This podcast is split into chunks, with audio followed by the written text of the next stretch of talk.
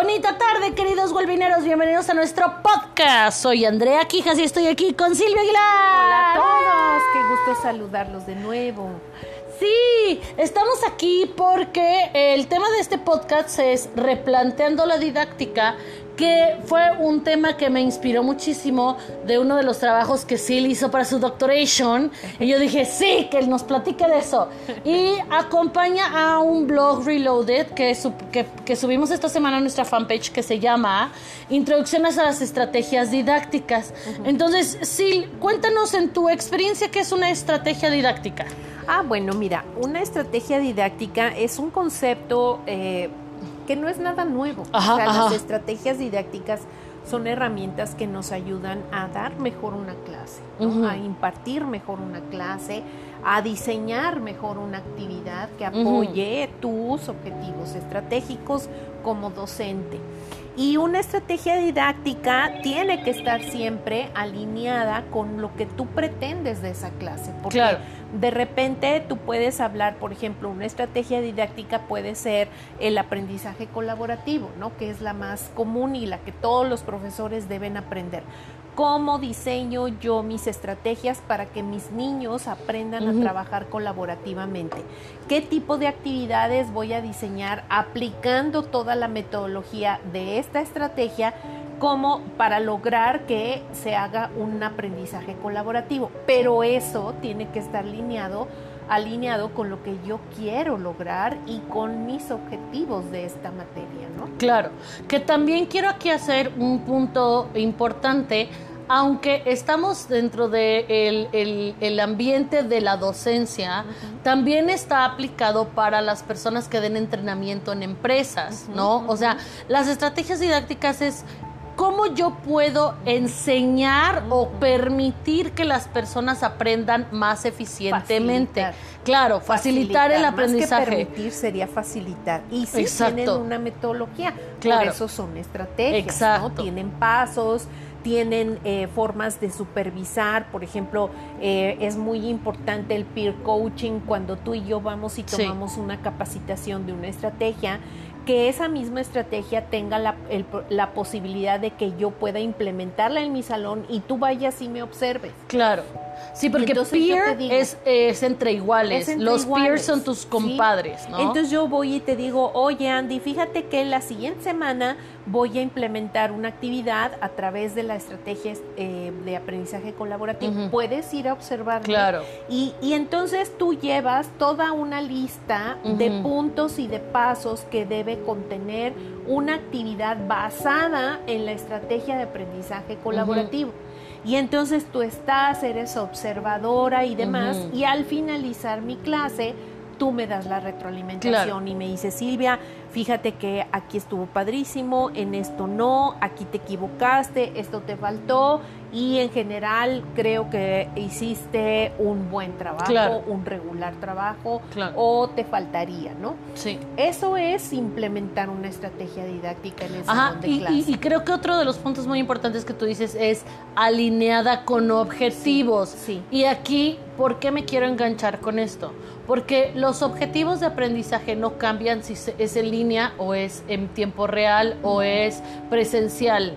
O sea, por ejemplo, si yo doy un curso de ah, dibujar y quiero que terminen haciendo un gato, sí. va a ser, quiero que termines haciendo un gato, si te estoy agarrando la mano, si estoy en internet, si es un video, o sea, porque muchos profesores tuvieron ese reto de mal diseñé mi clase presencial y no la puedo adaptar a en línea.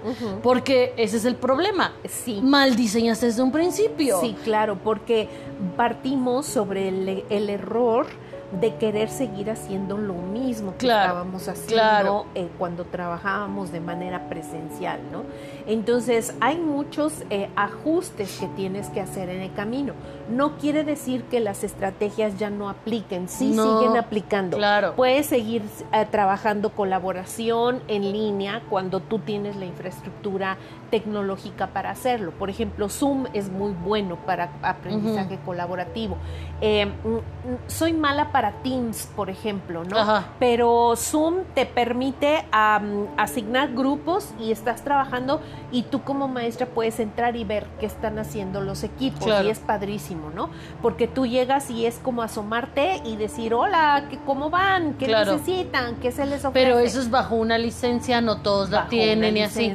Pero mi problema y con lo que yo estoy muy peleada es que no es culpa de la estrategia que tu clase no te salga. No.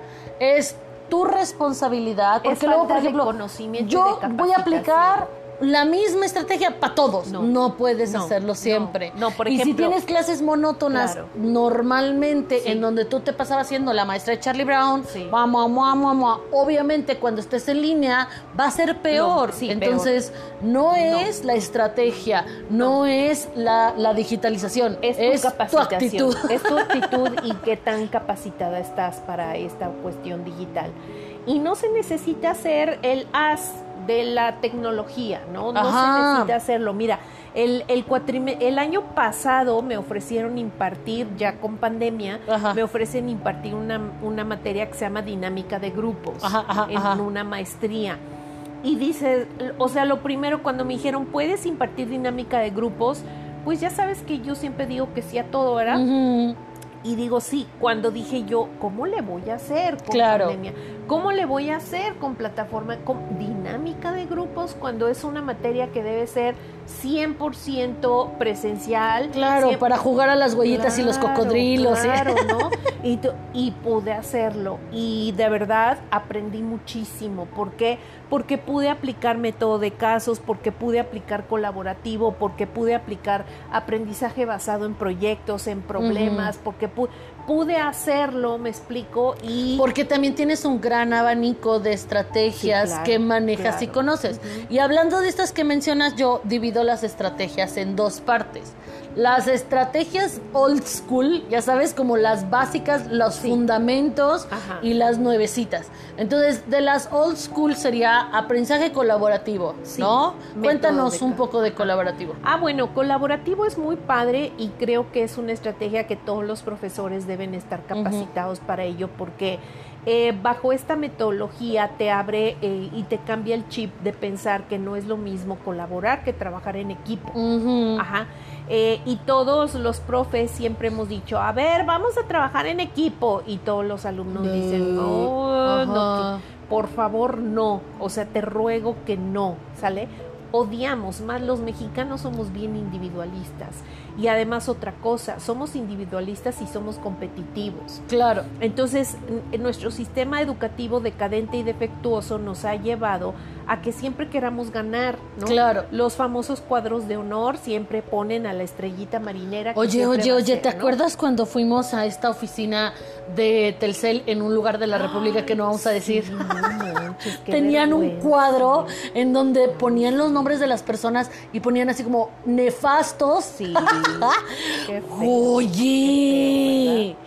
o sea, pues es que básicamente eso es lo que lo que lo que nos han enseñado la escuela. Sí, y, tú crees que es normal, o sea, ya sabes como el escarnio público para que la gente aprenda. No, no. Y además otra cosa que que además de que no funciona, te, te haces odiar.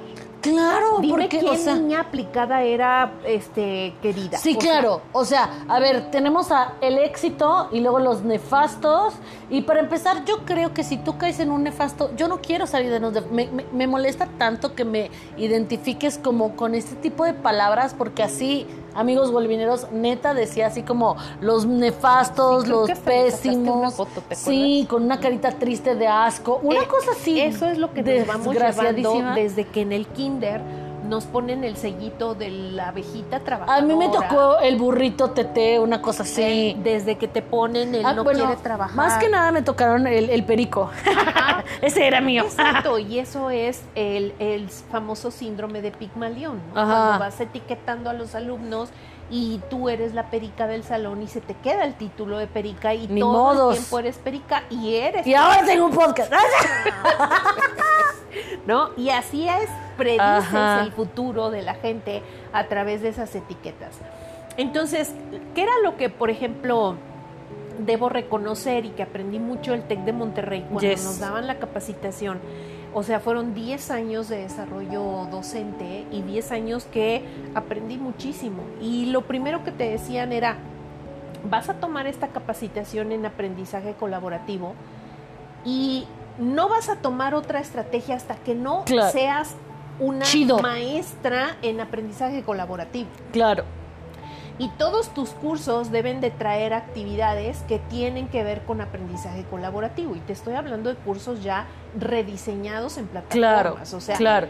yo manejo plataformas desde el 98. Lotus Notes. Lotus Notes, manejo Blackboard. todo, Blackboard. Y entonces allí te supervisaban, hacías peer coaching, tenías que ir a visitar a tus compañeros.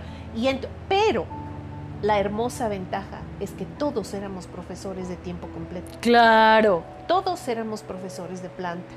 La bronca ahora con la didáctica es que hay muy pocos profesores de planta y a los pocos que quedan les quieren endosar absolutamente todo. Claro. Y al profe de cátedra que va y da una materia, pues quieren que se capacite, que implemente, que haga peer coaching, que vaya, que además firme, que lleve esto, que y que oh, no inventen, no, no inventen. Ajá.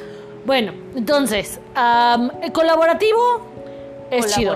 Después, método de casos. Cuéntanos brevemente métodos método de casos. Método de casos es desde, desde eh, eh, esto se implementa en Harvard a finales de los 60 y es el método que ha servido para formar abogados y médicos. Claro. Es ver un caso de la vida como el Doctor House. Como Doctor House, por ejemplo. A ver, tenemos a alguien que está tosiendo, tiene diarrea, este, tiene, no huele, ya sabes, no puede respirar. Puede respirar y tiene tos, ¿no? Ajá. ¿Qué será? ¿Qué será? Y entonces todo el mundo analiza, resuelve el problema, analiza. Mira, la diferencia entre casos y aprendizaje basado en problemas es que el es otra técnica, aprendizaje basado en problemas. Exacto. La diferencia entre casos y basado en problemas es que el caso ya está resuelto. Claro. Y entonces tú analizas las diferentes eh, perspectivas y puntos de vista de los actores o de la situación, porque también pueden ser casos tipo finanzas y esas cosas. Ajá, sí. Entonces tú analizas desde diferentes ópticas. Por ejemplo, puedes aplicar en, en método de casos, es muy interesante eh, formar equipos y trabajar los, los seis sombreros para pensar claro. en guardebono, ¿no? Y entonces, a ver, el que tiene el pensamiento analítico o cifras, números, datos, ¿qué opina? Claro. El que tiene el pensamiento creativo, ¿qué opina? Claro. Y entonces ahí se va dando como esta parte, exacto. Ok. Es casos. El basado en problemas. Basado en problemas es una estrategia didáctica que yo eh, creo que te habilita para la vida real eh, profesional. Y, y, basado en problemas sugiere. Es lo que haces todo el tiempo, estás resolviendo, hijo. Sí. Ajá. Que no, o sea, estas estrategias no son exclusivas de educación superior. Claro. Lo puedes implementar desde chiquitos, ¿no? Pero, por ejemplo, basado en problemas es ideal para los chavos que están por egresar. Son los, los tipos que están haciendo en los últimos semestres donde tú diseñas un problema en donde tengan que visualizar como, como multidisciplinario también. no, e, ese es proyectos. Ah, Aquí en problemas es tú diseñas un problema de tu materia, por ejemplo, si tú das, este, no sé, em, que te gusta em, finanzas, ¿no? Si tú das finanzas, tú te llevas a diseñar un problema en que tengan que resolver ellos durante toda tu materia, durante mm. todo el cuatrimestre o semestre, y que todos los temas que tú vas a impartir eh, los puedan ellos aprender a través de la solución de este problema. Entonces desarrollas mucho el pensamiento investigativo, investigador, ¿no? Y entonces, ¿qué es, ¿qué representa el problema? Representa que tú como profe te tienes que sentar a diseñar un mega problema un problemón. Un problemón, claro, que implique toda tu materia en ese problema. Claro. Pero, y durante toda la materia, lo único que estás haciendo es dar coaching. Claro. Entonces los chavos se tienen que acercar contigo y tienen que ir presentando sus avances, porque al final de tu del curso ellos tienen que exponer su caso, cómo lo resolvieron, cómo llegaron y cuáles son las soluciones que ellos dieron a ese problema. Entonces es mucho trabajo para el profesor en cuanto a diseño. Claro pero al final del día, el resto del cuatrimestre, nada más te la pasas coachando, acompañando, acompañando y revisando avances. Es todo lo que tienes que hacer. Y te olvidas de dar la típica clase eh, con tu PowerPoint. No, o sea, los chavos se van. Inclusive no se necesita presencialidad. Claro. Si, si todos manejáramos ah, basado en problemas, nos quitaríamos mucho tiempo de estar dando horas. Contagios. Exacto. Y horas y horas de exposición en claro. línea. Ok, aprendizaje basado en proyectos. Proyectos es eso que tú decías. Proyectos es la interdisciplinariedad. Entonces, por ejemplo, yo soy maestra de historia, tú eres maestra de pensamiento crítico aprender a aprender, el profe de enfrente es eh, maestro de biología, el la Miss de acá es de matemáticas y el profe de acá es de física. Y entre todos mm. vamos a diseñar un proyecto entre todos para que los alumnos aprendan integralmente. Mm. Entonces te olvidas de que de tal hora a tal hora es física, luego te vas a mate, luego te vas a esto, luego te... No, todos los profes estamos trabajando con todo el grupo sobre proyectos. Bien. Y ellos van viendo la necesidad de ir con el de física, con el de biología o con la mis de, español para redactar o con la mis de pensamiento crítico para poder cuestionarse, claro. etcétera. Sí, esas desde mi punto de vista son las que eh, son las estructuras de los que tienes que saber sí o sí como de cajón para ser profe. Y hay una nueva versión, una nueva ola, ¿no? Que tenemos el storytelling, el flip classroom, el design thinking. Entre estrategias y técnicas. Ajá, ajá. O sea, tú puedes implementar, por ejemplo, eh, la estrategia de método de casos a través del storytelling. Ajá. ¿Sí? Entonces yo tengo mi estrategia que va a ser la que va a regular toda la sesión, pero como para contarles el caso voy a utilizar storytelling. Claro. Ajá. Entonces hay estrategias y técnicas. Haz de cuenta que la estrategia es el concepto macro. Con la metodología. Con un, exacto, con toda una metodología. Y la técnica es como una herramienta que vas a utilizar para darlo. Por ejemplo, eh, dinámicas de grupo. Dinámicas de grupo es una técnica. ¿Cuándo tú defines que ahorita voy a dar una dinámica? Pues porque tienes la técnica. Entonces ahorita se van a dinámica. Otra técnica es la exposición. Si yo quiero exponer durante 20 minutos, es mi técnica. No, no pasa nada, ¿no? Si quiero hacer un panel, un foro, un todos esas cosas, ¿no? Exactamente. Entonces se van mezclando las metodologías con diferentes tipos de técnicas para hacer el diseño curricular o el diseño, bueno, el curricular es como toda la malla, ¿no? Sí. El diseño de tu materia en relación a los aprendizajes esperados. Sí, así es, es el diseño instruccional. Instruccional, sí, porque el curricular es la licenciatura en, tiene un diseño curricular. Muy bien. Entonces, ¿por qué tú hablas de replantear las estrategias didácticas? Porque no sabemos ni por dónde empezar. Claramente. Claramente, si teníamos problemas de didáctica antes de la pandemia, esos problemas nos van a estallar en la cara ahora. Y yo quiero decir aquí una pequeña anécdota. Cuando yo empecé a dar clases, yo empecé a dar clases de inglés en primaria y la forma de enseñar inglés es extremadamente didáctica. O sea, tiene un montón de elementos desde lectura, desde cómo enseñar gramática. O sea, es como muy flexible siempre. Entonces, para mí me ha sido muy fácil porque la primera base fue la enseñanza del idioma inglés y hay un montón de cosas.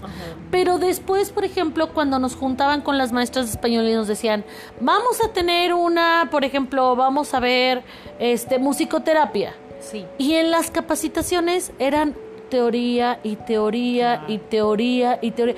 Y, yo siempre decía, bueno, ya dime cómo aplico. Ajá. ¿Qué técnica sirve para qué cosa? No te lo van a decir claro. no ¿Qué canción sirve para qué? O sea, ¿qué compositor sirve para, para tal cosa? Eso mismo pasa en la vida real. Exacto, y Puede es frustrante. Gente que llega con toda la teoría y no entiende que la teoría ya se googlea. ¿Sí?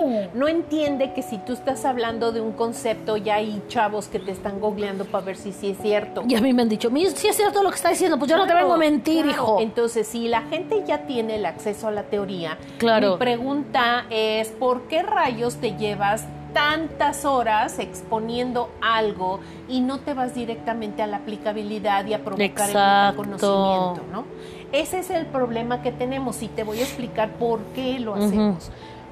Porque exponer y exponer y exponer es más fácil que diseñar una actividad.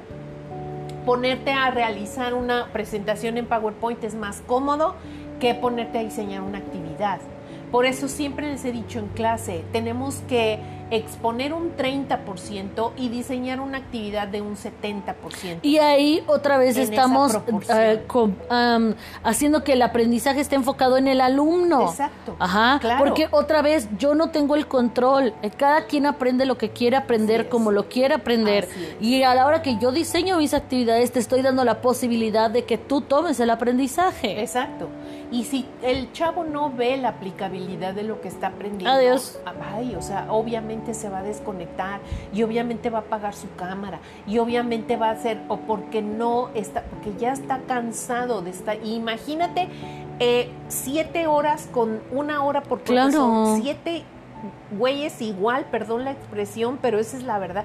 Siete, desde las siete de la mañana hasta las dos de la tarde, ¿no? Y todos expositivos, dejando unos tareones macro. Claro, porque además tienes que considerar, ahorita que estamos en línea, y todavía hay gente que cree como que, que van a regresar. X, yo no voy a pelearme con esa situación.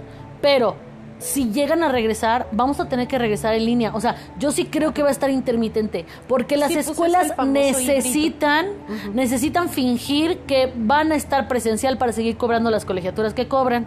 Entonces los van a mandar traer y luego va a seguir la pandemia y los van a regresar. Entonces, tú ya como profesor, si no estás con ese chip sabiendo, voy a tener que tener ambas realidades en mi existencia, ya le estás regando. Sí.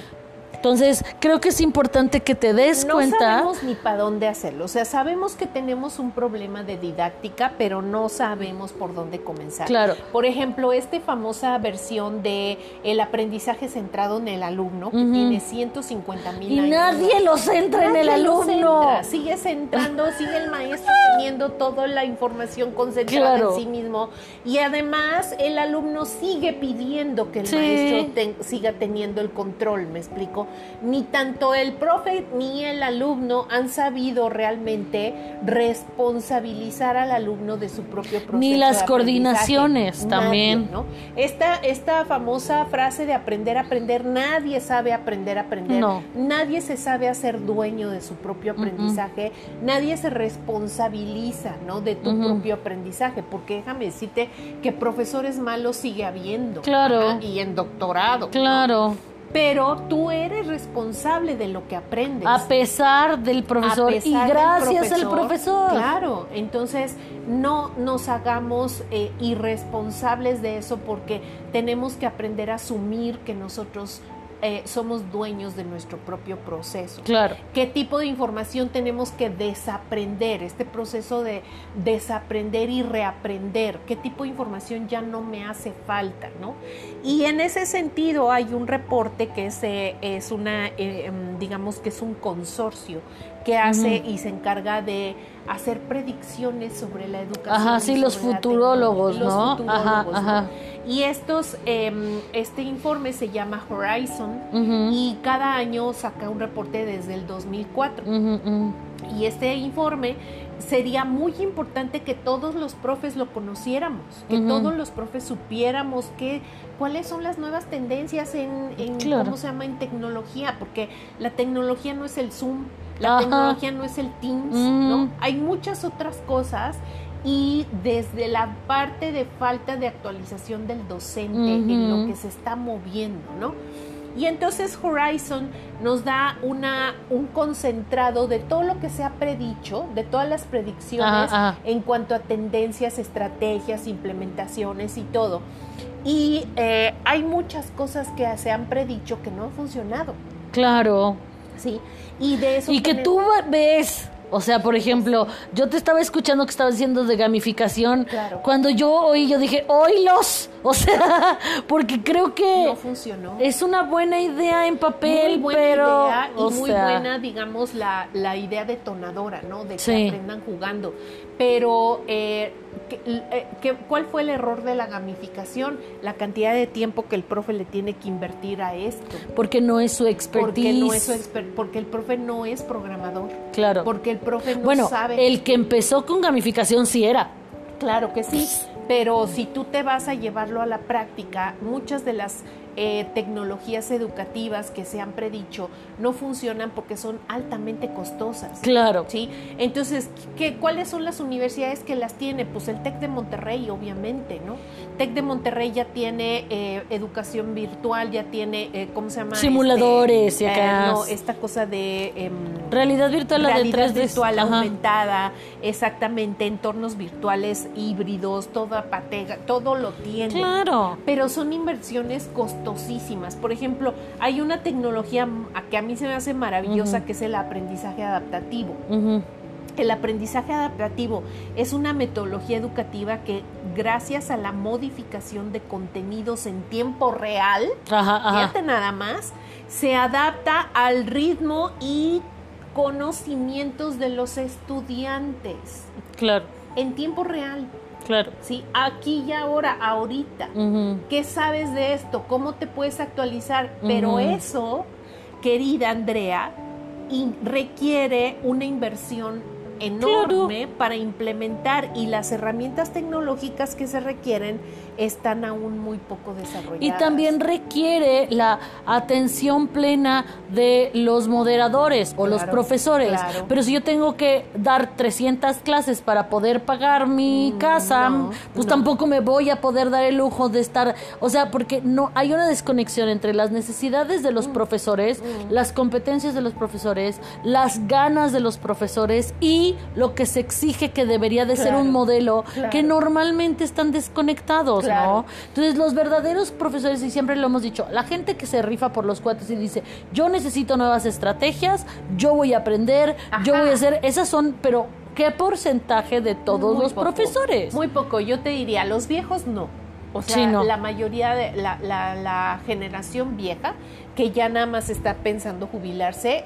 Ah, eh, tenemos profesores en escuelas públicas que dicen, yo no te voy a dar clase este año, este, porque yo no sé apretarle, no sé al Zoom, no sé el Teams, no sé esto, y pues no te voy a ver todo el semestre, y al final pues vemos cómo pasas, ¿no? Así está pasando en escuelas públicas. Claro. Entonces, en gamificación, pues son al contrario, son horas y horas y horas invertidas en un juego que jamás, jamás va a competir con los juegos que hay comercialmente hablando, no. Entonces es frustrante no va a ser tan pues, no le va, exacto, no le va a resultar atractivo. ¿Cuál es la moraleja de esto, no? O sea, de este informe Horizon y, y de estas tendencias y de todo, lo pueden checar este, en el informe del 2019, que es el último que tenemos. Este, eh, la idea es volver atrás y aprender de esos errores. Claro. ¿sí? Y la idea es no descartar volver a la Tierra. ¿A qué me refiero? No necesitas de grandes tecnologías claro. para, hacer un, para tener una buena didáctica. Claro. Un profe con buena didáctica puede hacer magia con un gis y un pizarrón verde. Claro. Sí, con un eh, hoja de rotafolio. Claro. Con un, o sea, es la magia de la didáctica. Y, y sí, porque también aquí es bien importante la situación actitudinal, ¿no? Sí, claro. O sea, porque yo he ido y, cuando yo, sí, emocional. Cuando yo he dado clases, es que a mí en mi escuela no me dan recursos, es que no me dan esto. A mí tampoco me daban y yo, o sea, a mí se me ocurría porque es algo que yo quiero hacer por mí, para mis alumnos, ¿no? es, por ejemplo, cuando me decían, es que no puedes usar internet y yo quería hacer una actividad en Twitter, ah, pues me inventé un Twitter con post-its. Es que no me dan post-its, agarren una hoja X. Claro, y recórtale. Y si tienes dudas, otra vez, vete a nuestro artículo de cómo sí, que está ahí en Wellbeing, en donde ya es un chip que tú traes sí. ¿no? Aunque ya a ti te urge llevar la necedad, ¿no? Sí. Y yo diría, antes de ponernos a hacer predicciones sobre el futuro de la educación o de una nueva tendencia, tecnología, yo diría que volvamos a analizar el pasado, qué, qué nos funcionó del pasado, ¿no? ¿Qué cosas nos siguen funcionando?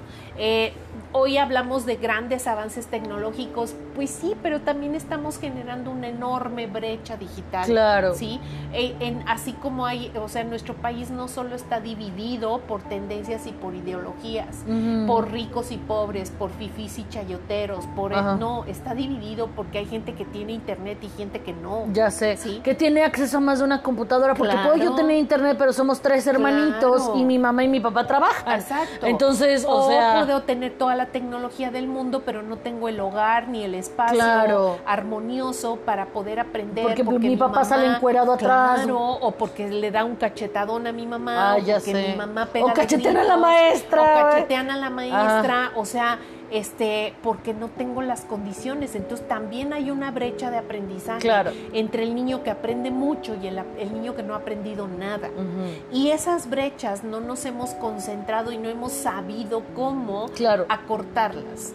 Y mientras no sepamos ni, ni, ni, o sea, todo esté de cabeza y no tengamos una directriz de cómo hacer las cosas, seguiremos dando bandazos y seguiremos dando, em, digamos, este pies de, este, ¿cómo se llaman? Patadas de ahogado. Claro, sí.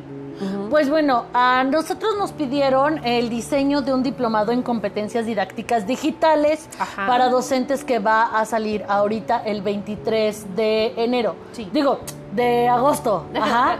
este, ya que es la próxima semana. Sí. Sí, creo que sí.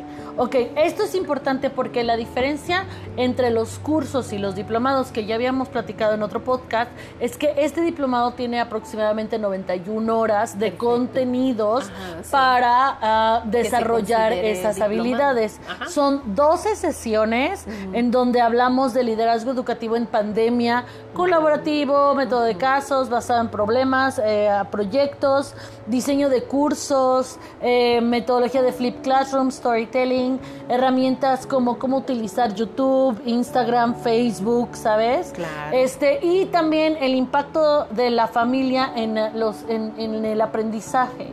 Entonces son 12 semanas este de, de, contenido y acuérdense que va a estar en la plataforma. Y además muy práctico, porque son, caso, son ejercicios que ya te los puedes llevar ya ahorita, que arrancas en agosto, y ya puedes comenzar a implementarlo. Sí, entonces este el objetivo es, ya saben, que cuando tú compras un curso con nosotros, este diplomado no es la excepción, tienes acceso a la plataforma digital Wellbeing y ahí semana con semana se abren los videos de los contenidos.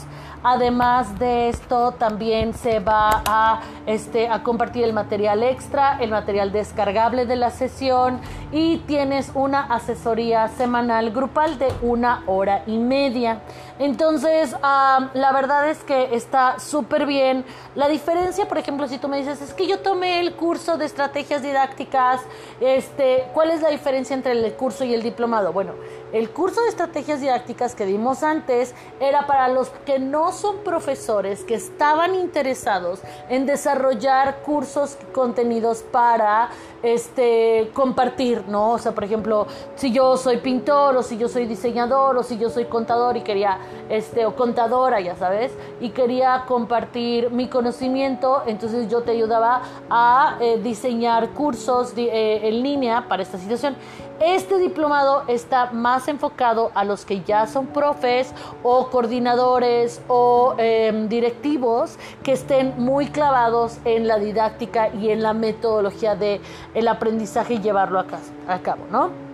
Entonces, la inversión este, es de 3 mil pesos, pero son, les digo otra vez, 12 semanas. La verdad es que lo hicimos súper accesible para eh, todos los profesores y pues toda la información está en nuestras redes sociales y están súper, súper, súper invitados y se va a poner muy bien como siempre. Y creo que una de las cosas que más me gusta son las asesorías grupales porque ahí hacemos el peer coaching y contamos casos y de repente vamos trabajando dos que tres diferentes cosas, por ejemplo, este de manera informal, cómo, cómo hay este, resistencia al cambio con los alumnos a la hora que haces la implementación y ese tipo de cosas que ya en lo vivencial siempre necesitas a alguien que te acompañe, para eso son las asesorías grupales. Muy bien, pues esperamos que les haya gustado muchísimo.